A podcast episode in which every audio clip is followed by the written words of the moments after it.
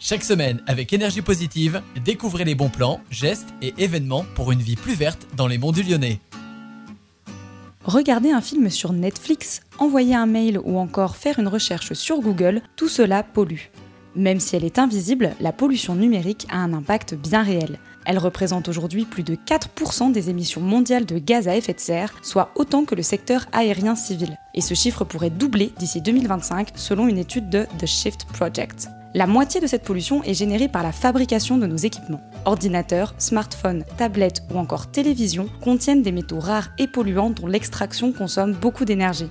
Pour minimiser son impact, on commence par faire durer nos appareils. Lorsqu'ils sont hors d'usage, on privilégie l'occasion ou le reconditionner. L'autre moitié des émissions numériques est provoquée par notre consommation, surtout sur Internet. Pour envoyer un mail ou faire une recherche, nos données sont traitées par des data centers partout dans le monde. Ces énormes centres reçoivent, traitent et transfèrent les données en consommant au passage de grandes quantités d'énergie fossile.